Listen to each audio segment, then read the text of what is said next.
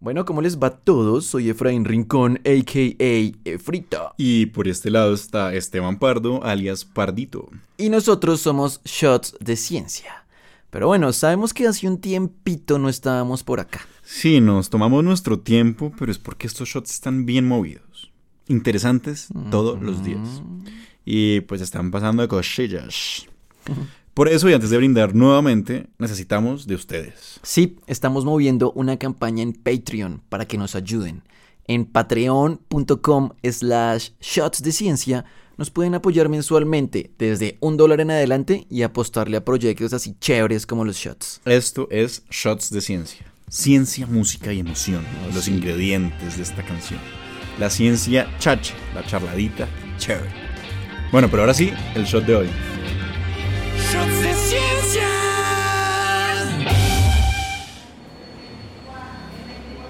Bueno, Pardito, imagínese esta vaina. A ver, cuente. Una persona está enferma y la llevan a un hospital. Ajá. Pues hasta ahí normal, ¿no? Tiene una infección, que se siente mal y dice que espera recuperarse pues porque le van a dar un tratamiento. Sí, un tratamiento que incluye antibióticos. Y claro, los antibióticos pues para matar la bacteria culpable de esta infección. Pero pues tristemente esta persona se complica, se enferma más ¿Qué? y se muere. Uy, pero espere, qué raro. Las médicas y los médicos se preguntan, ¿qué habrá pasado? Hay que hacer más pruebas en el laboratorio. ¿El resultado? Clostridium difficile. ¿Qué? Espere, espere, espere. ¿Una bacteria? Sí, ¿sabes? Pero habían usado antibióticos, ¿no? Sí, los usaron. Pero es que esta bacteria es como muchas otras oportunista. Es decir, que aprovecha para crecer y reproducirse cuando la persona está más vulnerable. Tiene débil sistema inmune o tiene una herida abierta u otra situación comprometedora. Pues es que en el cartel de las más buscadas está ella, Clostridium difficile, la bacteria de la diarrea, el terror de los hospitales. Resulta que esta bacteria tiene una sensibilidad muy baja a los antibióticos. Y el efecto arrasador de los antibióticos, especialmente los de amplio espectro, es que se llevan todo. Es como un incendio que va consumiendo todo el bosque a su paso, en este caso, toda nuestra microbiota. Las bacterias malas, claro, y también las buenas, que son asesinadas por fuego amigo. Pardito, es que es difícil eh, esa bacteria. Ay, qué huevo. Entonces, cuando no encuentra a nada que la detenga o que le compita, pues tiene todo a su disposición. ¡O la diarrea! es que es muy chistoso porque, bueno, resulta que Clostridium difficile puede hacer parte de nuestra microbiota normal, Wow. es decir, puede estar ahí. Todo bien. Qué bien. De hecho, entre el 1 y el 3% de adultos sanos, pues pueden tenerla. Y Ah. pues no hace daño porque le toca competir con otras bacterias más cracks que ya están más acostumbradas a nosotros y pues consumen nutrientes, por ejemplo, de una manera más eficiente. Y pues por eso no les gana. Ok, ok, o sea, mejor dicho, las bacterias le dicen como... Oiga, difícil. Ni se le ocurra porque aquí la situación está difícil. ¿Y por qué hablan así las bacterias? Son chiquitas. bueno, exacto. Algo así le dicen las bacterias. Pero la situación se pone complicada cuando encuentra el campo desolado, despojado, sin bacterias ni otras amenazas. ¡Pum! Uy. Toma tu diarrea, fiebre, vómito, deshidratación, muerte. Oiga, pardito, muy denso. Frito, pasa en las películas, pasa en la vida, pasa en Shots de Ciencia. Severo. Y entonces, la pregunta es, ¿qué hacer con esta vaina? Bueno, porque claramente al final resulta que la cura o esos antibióticos terminan siendo pues un mal. Efra, el papá. El papá. Sí, porque en los últimos años, entre tantas estrategias para ayudar a las panzas que no tienen un buen parche de bacterias, pues surgieron los trasplantes de popó. Eh, ya entiendo, pardito. Materia fecal, heces, mierda. Popó. Pero eso es. El caso es que poner popó de una persona con una población sana de microorganismos en una persona que esté malita de la panza, como que tenga una infección de féchela. Pepperoni pizza. Ahí está. Berlusconi. Sí, sí, sí, sí, sí. Es que tener que acudir al popó de alguien más para estar saludables, pues solo quiere decir una cosa y solamente una. Todos estos microorganismos que viven dentro nuestro, arriba, abajo, izquierda, derecha, en la piel, en los pies, son extremadamente importantes y vitales para nosotros. Hasta 10 como para medir el volumen de tu voz. 1, 2, 3, 4, 5, 6. Ella es Carolina Salinas, una gastroenteróloga y médica internista de la Universidad del Rosario. Hoy en día sabemos que esa microbiota es más un órgano que nos eh, da función, o sea, que funciona produciendo otras sustancias que tienen relaciones con el cerebro, con el corazón, incluso con otros órganos dentro del mismo sistema digestivo. Y, nos pues, fuimos a tener una conversación bien visceral en la Fundación Cardioinfantil.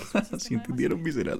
Y me intereso por el tema de enfermedad inflamatoria intestinal, lo que llamamos, eh, lo que metemos dentro de ese grupo son la enfermedad de Crohn, la colitis ulcerativa, entre otras, pues estas dos son las más importantes y Parece ser que hay microorganismos como las bacterias que están involucradas en esas enfermedades. De ahí ha surgido como todo el interés de aprender toda la influencia de la microbiota y obviamente pues cómo podemos generar líneas de tratamiento diferentes a lo convencional con medicamentos que se vienen utilizando desde hace más de 50 años y que hoy en día... Wow, ¿50 años?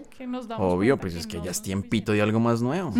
Sí. Bueno, básicamente nosotros estamos rodeados de microorganismos en la piel, en los pulmones, en el pelo, en los genitales. Oye, y de hecho por ahí leí que el apéndice puede actuar como un reservorio de microorganismos. Ah, sí. En caso de que el intestino pierda su población original. Wow. como no sabemos nada del apéndice y creemos que es como vestigial y. Sí, que es todo peligroso. Como, Se infecta y puede matar gente. Sí, sí, sí. Qué veo. Pero no, al parecer tiene una función y que sería vital. Imagínese que después de una diarrea el intestino queda lavadito, pristino. Pues el apéndice guardaría ahí algunas bacterias que después volverían a colonizar el intestino y traerían el equilibrio y la paz. ¡Wow! Mola, mol, tío. Como diría Thanos, un balance perfecto. Te traigo amor, te traigo paz. Bueno, pero severo, severo. Resulta que nuestro sistema digestivo está lleno de microorganismos, bacterias, virus, hongos, y muchos nos ayudan a vivir. Bueno, pues tú mismo lo has dicho, ¿no? El hecho de tener una microbiota estable hace que la mínima, las mínimas funciones necesarias de tu organismo se cumplen, ¿verdad? Sabemos que se necesita una microbiota mínima para que tus órganos crezcan, por ejemplo. O poder digerir alimentos como los vegetales. Ellos convierten todo esto que nosotros no podemos en vainas que sí podamos usar, como la vitamina B12 y la vitamina K, que son esenciales, sí, y no son producidas por nosotros, sino por la microbiota. Lo que hace nuestro intestino es solo absorber. Wow, pura cara de Pikachu sorprendido ahí. Entonces es indispensable siempre tener una cantidad estable de bacterias que contribuyan a que las funciones básicas se den. Los famosos flatos, ventosidades, gases, pedos que son producidos por bacterias fermentadoras. y desde que nacemos, por ejemplo, las mamás nos pasan sus microorganismos. Y pues luego también nos vemos enfrentados a otras bacterias, a otros microorganismos que empiezan a colonizarnos y pues literalmente formar parte de nuestra vida. No. La vaina es que se alteran si cambiamos nuestras costumbres. Por ejemplo, si nos vamos a vivir a otro lado, eh, si cambiamos nuestro estilo de vida, nuestra dieta. Claro, porque la relación de los animales como nosotros con los microorganismos es muy, muy, muy, pero muy estrecho. Y no solo en mamíferos, digamos, una, algo muy interesante es que es, es, es una coevolución. Si ustedes miran cualquier organismo multicelular, tiene asociado microorganismos que les ayudan a la digestión. Los microorganismos pueden ir a corales. Pueden ir a insectos. Pueden ir a plantas. Entonces, desde la misma evolución de todos los eucariotes, los microorganismos han jugado un papel fundamental en acompañarlos y en coevolucionar con ellos. Esta es la voz de Alejandro Reyes, profesor asociado de la Universidad de los Andes. En el área de biología computacional y ecología microbiana. Las bacterias son tan esenciales que parece más peligroso no tenerlas que tenerlas. Todos esos jabones con antibióticos que decían elimina el 99% de las bacterias y demás, en Estados Unidos ya están prohibidos. Elimina al instante hasta el 99.99% de las bacterias. No contiene alcohol. Ya no se pueden usar jabones con antibióticos porque no queremos eliminar las bacterias. La gran mayoría de las bacterias son buenas. De ahí que tenerlas sea sinónimo de protección contra bacterias oportunistas como las que hablábamos al principio, Partito, como Clostridium difficile. Claro que hay que lavarse las manos y tener cierta higiene, pero es que todo es un balance y los excesos. A ver, ¿cómo es que es? ¿Cómo? Son malos. Obvio. Higiene no necesariamente es sinónimo de saludable. Pero sí está bueno que seamos conscientes de los productos que usamos, claramente. Es que esa es la parte clave, porque el sistema inmune de nosotros madura con la formación de una microbiota. Mejor dicho, esta microbiota educa el sistema inmune. Ajá. Es como el kindergarten del sistema inmune. O la primaria. O la primaria. Sí. Que la primaria. Y el bachillerato. No, no llegaron hasta allá.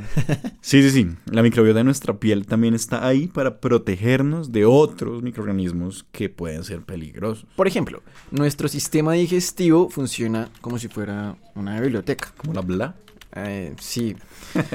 El caso es que va guardando información de todo lo que comemos, de todo lo que nos sienta bien y pues claro, de todo lo que nos sienta mal también. Entonces ahí vamos a encontrar todas las, la memoria de todas las infecciones y los antígenos y los anticuerpos que ha formado o que ha detectado y de esta manera se defienda mucho más rápido y más eficazmente. Esas mismas memorias también están al alcance de la microbiota. Y es por eso que nosotros cada vez que comemos algo, pues, pues no nos enfermamos. Sí, porque la vaina como que ya conoce, como que ya dice. Sí, "Ah, uno no este se es enferma maluco". siempre que come algo maluco. Exactamente. Entonces si llega el bichito X, él es capaz de reconocerla, la microbiota es capaz de reconocerla y activar una serie de respuestas dependiendo del tipo de infección, ya van a ser humorales. Y sí, eh, hay un complemento entre el sistema inmune y la microbiota. Es todo un trabajo en equipo. Pero, ¿qué pasa cuando no hay esa microbiota, Pardo? Cuando hay un tratamiento de antibióticos, por ejemplo. Pues cuando comemos antibióticos como si fuera acetaminofén o tic-tacs, ¿O qué pasa cuando nos enfermamos? o cuando nos da por hacer una dieta, una mala dieta. El caso es que si se altera la microbiota o si deja de estar, pues también hemos encontrado formas de restablecerla. Mm, ¿Usted habla de nuevos inquilinos en nuestro hotel gástrico? Uy, poético el muchacho. No, lindo. Existen unos cócteles de microorganismos como bacterias y hongos que se llaman probióticos. Técnicamente, esta mezcla beneficia a nuestro organismo si se hace de una forma adecuada. Es decir, que en teoría podría cambiar o reestabilizar la microbiota de la panza. Pero Mm. bueno, no, no tan rápido porque todavía pues, no hay tanta información o tantas pruebas muy determinantes que demuestren que ingerir probióticos, como ciertos mini yogures, tengan un efecto a largo plazo. Es decir, uno se lo toma y boom, cambia, pero es muy a corto plazo. Todos tenemos claro que cuando tú te comes una bacteria, un bicho o un microorganismo, el cuerpo va a empezar a defenderse porque no le es propio, ¿sí? ¿De acuerdo? Sí, Entonces, si tú solamente te limitas a tomarte un yogur de estos muy de vez en cuando, una, una vez a la semana, no va a ser un efecto realmente notorio porque el mismo organismo va a tratar de defenderse. más o menos tocará tomarse una gran cantidad de yogurcitos o de estas vainas para que quizás tenga un efecto evidente a largo plazo. Y eso, que todavía no estamos seguros. Obvio, obvio. Y además las concentraciones de microorganismos en esta mezcla pues también tiene que ser considerable. Sí, lo cierto es que sí hay cambios rápidos en la microbiota después de que uno toma estas vainas, pero por lo general vuelve rápidamente a la normalidad. Mm, interesante. Bueno, pero escuchen esta bomba para bailar estos. Han estudiado que las bacterias pueden estar relacionadas con la obesidad O sea, si somos gordos o flacos. y con ello que se puedan comunicar, sí, comunicar con nosotros. O sea, más o menos decirle, oiga, Pardo, eh, ¿cómo hace esto? ¿Cómo hace aquello? O soplarle la respuesta del parcial. Uy, sería él.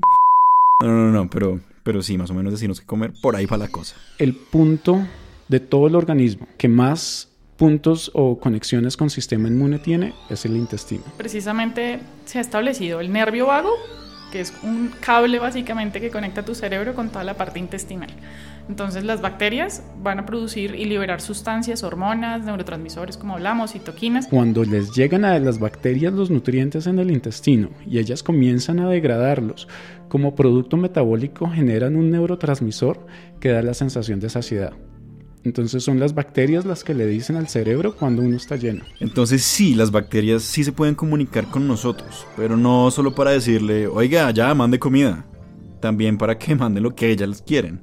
Si son bacterias que les gustan las fibras o las grasas o el azúcar, por ejemplo. Ah, como decirle, Oiga, mande hamburguesita. o, Oiga, un heladito ahí. qué, qué loco, ¿verdad? Resto, bacterias son una chimba, porque independientemente de la dieta o de la genética, se han dado cuenta que personas obesas tienen unos tipos de microbiotas o unas bacterias diferentes a personas que son delgadas. imagínese un ratón gordito, el de la cenicienta, Hola. y un ratón flaquito, como Ratatouille. Mm, Muchos estudios han evaluado qué pasa si alteran la microbiota de cada uno. y se dan cuenta que suprimiendo ciertas bacterias en los gordos disminuyen peso, disminuyen peso y disminuyen grasa. Mientras que si meten esas bacterias en los ratones flaquitos, se van a engordar y van a tener más cantidad de grasa que lo que tenían previamente. Oiga, es que entender esto de la microbiota ha sido muy importante porque parece que hay una relación con enfermedades como la obesidad, la diabetes, la resistencia a la insulina y hasta el hígado graso, El foie gras. foie gras humano. De ahí que sea necesario investigar a fondo para desarrollar tratamientos más eficientes.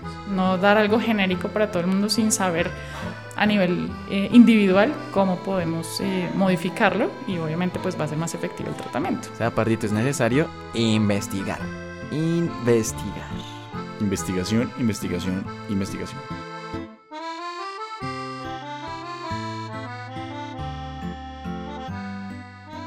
¡Ay, ay, ay! Buenas, buenas, buenas. Oigan, les habla Efraín Rincón. Y aquí, eh, Pardito. Y aprovechando esta pequeña pausa, queremos invitarlos a conocer los demás sabores de estos shots que servimos. Videos en YouTube e Instagram, infografías, fotos, canciones, shows en vivo y más. Síganos en redes sociales, Facebook, Instagram, Twitter, YouTube y no se pierdan ni un solo shot. Bueno, volvemos a este viaje a las entrañas humanas para saber de nuestros bichos.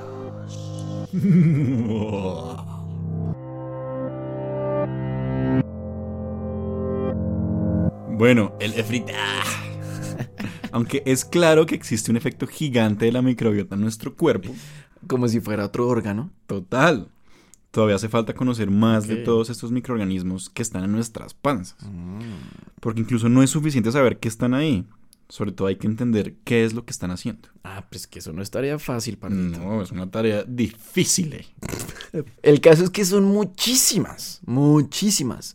¿Usted sabía que solamente las bacterias pueden representar hasta el 60% del peso seco de, de la caca? Guau, 60%. Sí. Parece que mojón, que, que montón. Entonces, imagínense toda esa cantidad de bacterias y tratar de saber cuál es cada especie, qué hace cada una, Mm. cómo, cómo, cómo se relacionan entre ellas, cómo se están ayudando, complementando, compitiendo. Pues antes, para conocer un microorganismo, uno debía cultivarlas en el laboratorio. Ok. Es decir, cultivar es tratar de hacerlas crecer en una cajita de vidrio Como alimentarlas y darles de comer. y ver cómo se van agrandando. Como un tamagotchi. Exacto. Hasta que se infecta con eso y muere. y después, con ciertas pruebas bioquímicas, se podía saber más de cada uno, hasta identificarlo o clasificarlo. Ok. Pero además está la pendejadita de que solo el 2% de las bacterias se pueden cultivar en el lab. Ah, y entonces ahí grave, ¿no? La microbiología clásica. No, pues lo que conocemos en verdad es ínfimo. Pero no se preocupen porque hoy en día existen técnicas que nos ayudan a conocer de estos microorganismos sin necesidad de cultivarlos. ¿What? Solo a partir de una muestra. Y eso es mediante la secuenciación. Secuenciación. Códigos de barras. Esto es como ir a hacer mercado y cada producto tiene uno. Así es con el ADN. Si lo secuenciamos y sabemos qué letras hay ahí, sabemos qué microorganismo hay ahí. Ella es Laura Avellaneda. Bueno, em, yo soy estudiante de maestría del laboratorio de biología computacional y ecología microbiana. del laboratorio de Alejandro Reyes. Exacto. Una de las maneras de reconocer un microorganismo es con una secuencia de ADN específica, un gen. que se llama el gen 16S, que literal es como un código de barras que si tú sabes qué letras conforman ese, esa secuencia, ya sabes qué bacteria hay. Y en las bacterias este gen pues, es muy importante porque con su información se fabrica una parte del ribosoma. El ribosoma es esencial para construir las proteínas. Y es muy específico. Y ocurre que todas las bacterias tienen este gen y su secuencia es tan específica que nos sirve para identificar cada especie. Entonces lo que uno hace para estudiar poblaciones bacterianas es secuenciar, que es básicamente saber qué letras conforman este gen de 16S de todos los microorganismos que hay. Y luego comparan esa secuencia con una base de datos gigante para saber quién es quién. Sí, solo con un gen. No hay necesidad de saber toda la secuencia de su ADN. Hay otra pregunta y es, ¿qué están haciendo los que están ahí? Y esa pregunta es más compleja porque... Cuando se secuencia una muestra fecal no de popó, por ejemplo, este 16S, eh, este pues esto es como echar toda la información genética que esté ahí, todas las letras de los genomas, de todo lo que podríamos encontrar en la muestra, y es ponerlo en una bolsa. Poner todo el ADN todos los posibles microorganismos que estén ahí. Todas esas letras en una sola muestra pueden representar a más de 10.000 especies, pardo. Claro, y cuando secuenciamos esas millones de letras, queda muy difícil identificar qué organismos están ahí. Uy, pero... No, no, no, pero vea, lo que sí se puede hacer es saber qué genes se encuentran, qué es lo que nos interesa. Entonces lo que uno ahora puede responder es qué están haciendo y puede entonces darse cuenta porque va a ver, va a, ver que, va a encontrar que hay genes de degradación de, azu- degradación de azúcares, va a haber genes de eh, patogénesis, bueno, va a haber como todas las clases de genes. Esto entonces se conoce como metagenómica. Ahora podemos secuenciar y analizar todos los organismos de un ambiente sin necesidad de crecer a ninguno y entender qué están haciendo en ese ambiente. Y sale todo lo que es el área de ecología microbiana. Pero el reto de esto es que se maneja un volumen de información descomunal, y para el ser humano analizar esto sería imposible. Y aquí es donde entran los computadores. El campo de la bioinformática es un campo muy activo. La bioinformática significa usar herramientas computacionales para analizar, organizar y en últimas extraer esa información biológica de una grandísima cantidad de datos. O sea, datos, estamos hablando que solamente en la microbiota de nuestro sistema digestivo hay aproximadamente 3.3 millones de genes. Un archivo de un tera no se puede abrir en Word. ¿Y qué es un tera? Un tera son mil gigas. Y normalmente un computador promedio nuevo en este momento tiene discos duros con una capacidad de almacenamiento de un tera. Ah, Entonces, no, pardito. Entonces ahí, archivo. ¿cómo haces si le llena el computador con un solo archivo? Pues No. baila, se jode. Baila, no se puede usar en los portátiles. Ahí toca usar supercomputadores y clústeres con discos duros gigantes y servidores. Entonces requiere de cómputo poderoso, de otros niveles de cómputo. Y para extraer la información de todos estos datos es necesario diseñar nuevos algoritmos computacionales y matemáticos, pues para que la información pueda procesarse como uno quiera y de manera mucho más eficiente. Mm. Mejor dicho, querer saber más sobre todos estos bichos que tenemos adentro, que estén en algún lado, requiere no solo el poder del cálculo superior de los computadores, también que aprendan a ser más eficientes y precisos según los datos que analicen. El aprendizaje de máquinas, el machine learning, la esencia de la inteligencia artificial. La Inteligencia artificial. Parce, es que ya ve, las bacterias y demás microorganismos podrán ser eso, micro, pero tienen un efecto gigante. Ah, y sabe que ahí hay un rollo, porque si son tan importantes, pues hay un gran problema y es como la automedicación y, y usar antibióticos como si fueran dulces, pues. Como para la gripa, antibiótico. ¿Tiene gripa? Antibiótico. Sí, muy mal. Y esto lo que estamos viendo a futuro es precisamente en relación con la microbiota una alteración de todo el ambiente normal, habitual que debe haber en el, en el organismo, pues con un antibiótico vas a matar cosas buenas y cosas malas. Sí, sin contar que las bacterias se adaptan y a medida que usemos antibióticos de manera indiscriminada, pues hacemos bacterias más y más resistentes cada vez. Entonces ya saben, antibióticos sí, pero no así. Por ejemplo, han habido casos de superbacterias que resisten los antibióticos usuales, como la supergonorrea. Ay, me dio risa esa palabra.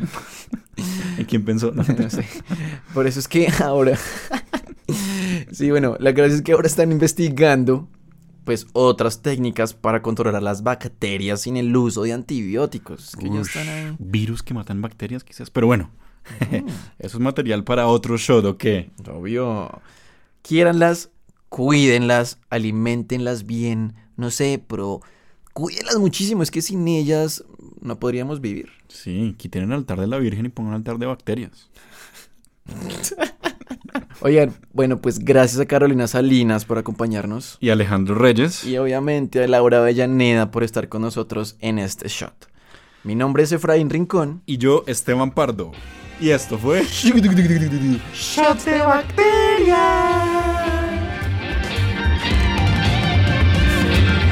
Shots de ciencia.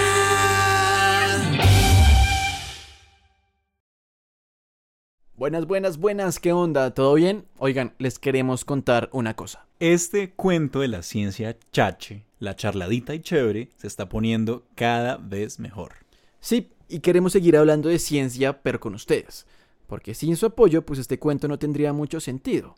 Por eso los necesitamos. Shots de Ciencia está en Patreon. O Patreon. Y esto es una plataforma en la que se pueden volver nuestros patrocinadores o sponsors y solo están a un clic de distancia. Sí, en patreon.com slash shots de ciencia, ustedes escogen con cuánto quieren ayudarnos mensualmente y ya está. Así que los invitamos a ver nuestro canal de YouTube y no olviden seguirnos en nuestras redes sociales, Facebook, Instagram y Twitter. Muchísimas gracias por su apoyo y brindemos por el placer de saber más todos los días. Shots de ciencia.